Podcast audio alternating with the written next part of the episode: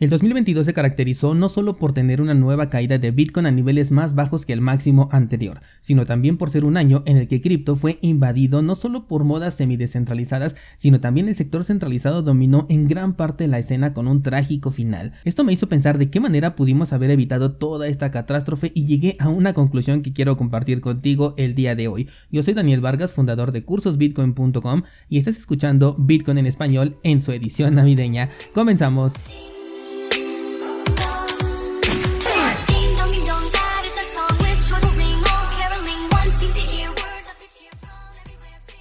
Para que puedas ver este escenario que yo quiero plantearte en esta ocasión, pues necesitamos hacer una recopilación de información de aquello que ocurrió durante todo este año 2022 que sin duda fue bastante interesante. Primero vamos a hablar de los conflictos que hubo en el mundo en este año y de cómo afectaron a la economía de las personas. Tenemos por ejemplo el tema de la pandemia que ya no corresponde a este 2022, sin embargo los efectos de la misma se siguen reflejando en los mercados y también en la economía y aún no terminan. Eventos como lo que vimos también en Afganistán donde la gente huía del país de manera desesperada,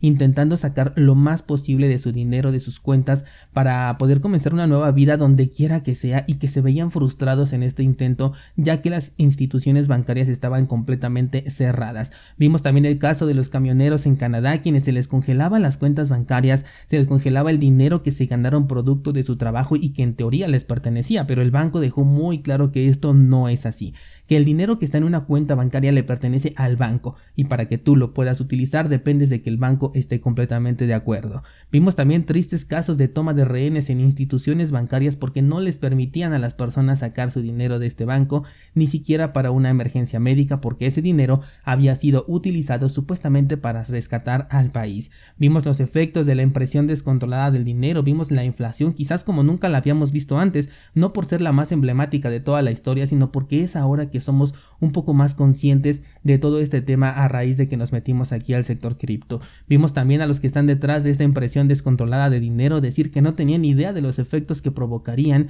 los actos que hicieron y esto por donde quiera que lo analices resulta vergonzoso e hipócrita. Vimos también incluso grandes detractores de Bitcoin cambiar sus ideas porque se vieron en la necesidad de mover dinero después de quedar restringidos por las mismas instituciones a las que defendían, hablando en este preciso caso de Peter Schiff, Entrando en sector cripto vimos una nueva moda de tokens NFT, vimos criptojuegos, metaversos, todo esto que no terminó por despegar y no sé si tenga una segunda oportunidad en el próximo movimiento alcista o bien será opacada por la nueva moda cripto. De todas estas modas, los NFTs están por los suelos en este momento. Aquellos que se siguen vendiendo por cantidades grandes de dinero posiblemente tengan algo que ver con movimientos de dinero por debajo de la mesa y no porque realmente el NFT tenga dicho valor. Todos los criptojuegos cayeron porque el modelo económico que manejaron era insostenible hasta el momento. DeFi, que algunos consideran como el éxito del año, también fue el lugar en donde más dinero se ha perdido en toda la historia de cripto debido a vulnerabilidades de las cuales muchas de ellas parece que fueron orquestadas por lo que de descentralizados pues tenían muy poco. Ethereum está dando pasos acelerados hacia una centralización y se encuentran en un conflicto porque sus palabras dicen que no quieren serlo, sin embargo las acciones los están encaminando hacia ese objetivo. Por otro lado, el sector centralizado tuvo bajas bastante fuertes como Celsius, FTX, Three Arrow Capital, BlockFi y las que faltan todavía o por lo menos están en este momento en riesgo. También salieron montones de proyectos en estas plataformas de Launchpad ofreciendo tokens de manera preferencial como en su momento ocurrió con las ICOs de los cuales uno que otro está todavía medio vivo por ahí, pero la gran mayoría está por los suelos o incluso hasta desaparecidos. Y bueno, el punto no es ser pesimista con este episodio, también ocurrieron cosas muy buenas durante todo este año, solo que para el punto al que quiero llegar era importante recapitular lo que pasamos en este año en tema cripto y en tema económico en general, y es que viendo todo esto y dejando de lado que algunas personas sí pudieron ganar en estas ventas privilegiadas con los Launchpad, que también ganaron dinero con los criptojuegos, con modas de perritos, con DeFi e incluso con las plataformas centralizadas que después se fueron a la quiebra, la gran mayoría terminó absorbiendo pérdidas por una o por otra razón.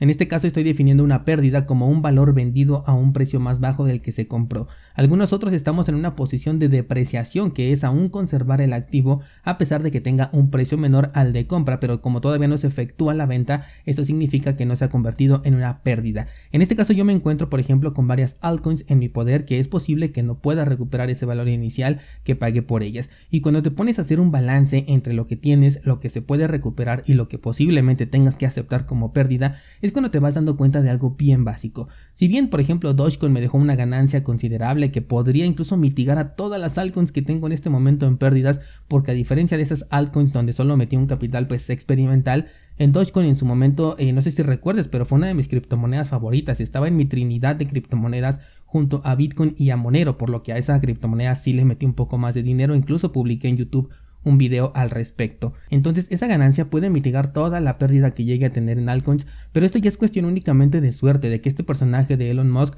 hiciera propaganda de la moneda posterior al momento en el que yo decidí invertir y bueno, pues todo esto coincidió. También cobré ganancias en Waves, en Censo, en IOTA. Eh, bueno, IOTA todavía no lo he vendido, pero me dio tokens Shimmer, los cuales sí ya vendí, entonces puedo considerar como que ya me entregó una ganancia. No voy a dejar de lado esto, pero sigo considerándolo como una suerte. Waves ahora, por ejemplo, tiene una reputación pésima y quizás no se pueda recuperar en temas de precio, más porque se trata de una plataforma rusa que ahora se está volviendo muy centralizada, o al menos, no sé, su, su manejo es bastante cuestionable. Dogecoin en este momento para mí es una burbuja. IOTA no sé si se pueda recuperar, pues en el ciclo pasado alcista ya ni siquiera recuperó su máximo anterior y así con cada una de las altcoins que en este momento holdeo. Pero ¿qué pasa cuando volteas a ver tus satoshis? Estos sí se depreciaron, pero esta sensación que tienes al ver a Bitcoin caer y al ver por ejemplo al token de SLP, el que se conseguía con Axie Infinity, no es para nada la misma. Se trata seguramente de confianza, sí es porque le tenemos una confianza más grande a Bitcoin, pero es confianza en algo que puedes verificar, confianza en que mientras todo el escenario que te acabo de,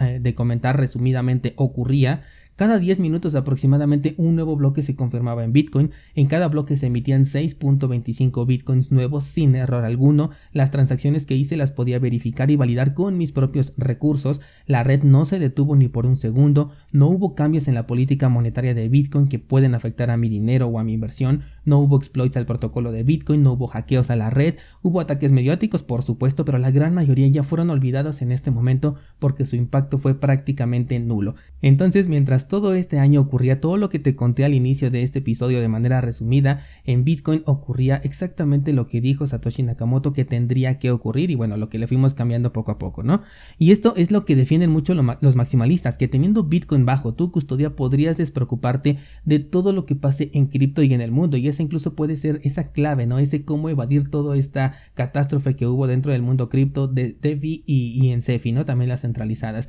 que hubo hackeos, que hubo exploits, que los exchanges bloquearon retiros, que bancarrotas, que hay que emigrar del país con el dinero que solo puedas llevar en tu bolsillo. Nada importa si tú tenías Bitcoin bajo tu custodia porque te brinda una seguridad que no te da ninguna otra cripto y es precisamente ahí donde vuelve a resaltar la diferencia entre lo que es Bitcoin y lo que es cripto. Probablemente te estés preguntando, bueno, y Cardano es una de tus favoritas también, y sí, me gusta mucho Cardano porque pienso que los contratos inteligentes van a ser algo que seguirá existiendo durante mucho tiempo pero me cuesta trabajo pensar que le pueda ganar a Ethereum en adopción, que sí hay mucho trabajo detrás, que tecnológicamente hablando es superior, pero eso no le garantiza que la gente cambie su costumbre que ya tiene con Ethereum a utilizar Cardano. Si por ejemplo muchos todavía no han cambiado esa costumbre del, sistema económico tradicional y mandan sus bitcoins a servicios centralizados, entonces con Ethereum que ya también están bastante acostumbrados a su ecosistema, me parece que podría ocurrir algo similar. Cardano para mí sigue siendo un experimento que ya tiene el potencial para demostrar lo que está buscando ofrecer, pero que a diferencia de Bitcoin sí requiere de un, uso más generalizado para poder cumplir con sus objetivos. Y por ello es que no lo incluyo en esta lista a pesar de que sí, también estoy en ganancias con Cardano aún después de la depreciación y me ha ido muy bien con esta criptomoneda. Bitcoin en cambio no tiene que cumplir ninguna promesa porque ya lleva más de una década cumpliéndola. El último fallo reportado en Bitcoin fue en 2013 y desde entonces la cadena no ha parado ni un solo momento. Su seguridad es más grande, su descentralización va incrementando, el discurso de los reguladores y gobiernos está más desgastado que nada, su efecto ya es prácticamente nulo frente a Bitcoin, tanto así que prefirieron buscar regulaciones en las entidades que pueden controlar a seguirlo atacando de manera mediática, aunque por ahí todavía de repente llegan a decir algo, pero ya prácticamente nadie le hace caso a este tipo de críticas. Yo te invito a que hagas este ejercicio, a que analices tus resultados y tomes decisiones que le ayuden a tu portafolio. Mis decisiones, como ya te las compartí, fueron dedicarme a solo tres proyectos y mi tercero, que por el momento es Cardano, este podría llegar a cambiar en el futuro porque mi intención con este proyecto ahora sí va a ser obtener una ganancia, a diferencia del beneficio que estoy buscando de, en Bitcoin, que es tener una reserva, o por ejemplo en Monero, que es una interacción privada. Ahí lo que yo busco es que la interacción que yo tenga sea completamente privada. Con Cardano no tengo ninguna de estas dos que me pueda cumplir, así que eh, voy por una apreciación. Y no es necesario alejarse tampoco de los experimentos cripto. Yo este año probé de todo, probé DeFi, criptojuegos, metaversos, tokens NFT, lending, exchange descentralizados, carteras de interacción. Solo hay que ser conscientes de qué parte de nuestro dinero estamos poniendo en lugares que son experimentales, los cuales pueden explotar en ambos sentidos. Y también hay que darnos cuenta de que hasta el momento ninguno de estos experimentos ha perdurado, por lo que no vamos a descartar la, idea de tomar una ganancia. No hay que dejarnos llevar por la avaricia de que puede seguir, seguir subiendo, porque sí puede hacerlo, pero también puede ir en contra. Y si tú ya estás en positivo, que era el objetivo principal de un experimento, entonces ¿para qué hacer más grande este riesgo? Te recomiendo checar el curso de creación de una estrategia cripto, ahorita que estamos en terreno bajista, para que puedas armar una estrategia con base además en los resultados que obtengas de este análisis que te invito a hacer sobre lo que fue tu experiencia en cripto durante 2021 y 2022, en donde metiste dinero, en donde tuviste más riesgo, en donde el movimiento fue más grande, cuál te da una mayor seguridad en este preciso momento después de toda la depreciación que ya tuvimos en el mercado. Y de esta manera puedas comenzar tu estrategia, pero no hasta que el mercado dé señales de inicio de ciclo alcista, sino esta estrategia debe estar activa desde ya, desde este momento, porque para cuando se confirme el cambio de tendencia, tú ya te pudiste perder una buena apreciación. Si bien el año pasado cerré con un episodio que decía que estábamos en puntos críticos de máximos y que ya necesitábamos una corrección en el mercado, cosa que precisamente ocurrió durante todo el 2022, este año quiero cerrarlo siendo primero conscientes de que el piso del movimiento bajista aún no sabemos si ya se tocó o puede estar más abajo, que desde mi especulación es más abajo, pero con la idea ahora de que el mercado eventualmente encontrará ese piso y como Bitcoin no ha dejado de ser funcional sino todo lo contrario, lo que viene después de alcanzar ese piso pues lo podemos llegar a aprovechar. No nos alejemos de los experimentos, si no probamos, si no desarrollamos, si no creamos, no vamos a avanzar, no vamos a descubrir cosas nuevas, así que los experimentos son perfectos, pero tampoco hay que dejarnos llevar con que esos son mucho mejores que las cosas que ya tenemos en este momento seguras. Lo único que quise fue hacer un ejercicio de, bueno, con respecto a los resultados que tengo hoy en día, dónde voy a poner mi dinero al día de mañana y te invito a que tú también hagas este ejercicio, porque por lo menos pues yo quiero mi dinero en un lugar que lo mantenga más seguro. Utilicemos también las herramientas existentes, creemos nuevas herramientas o divulguemos sobre el uso de estas herramientas para que este desarrollo continúe porque de entre todo lo negativo que el día de hoy resalté solamente con la finalidad de exponer el punto de la diferencia de haber estado solamente en Bitcoin bajo tu custodia,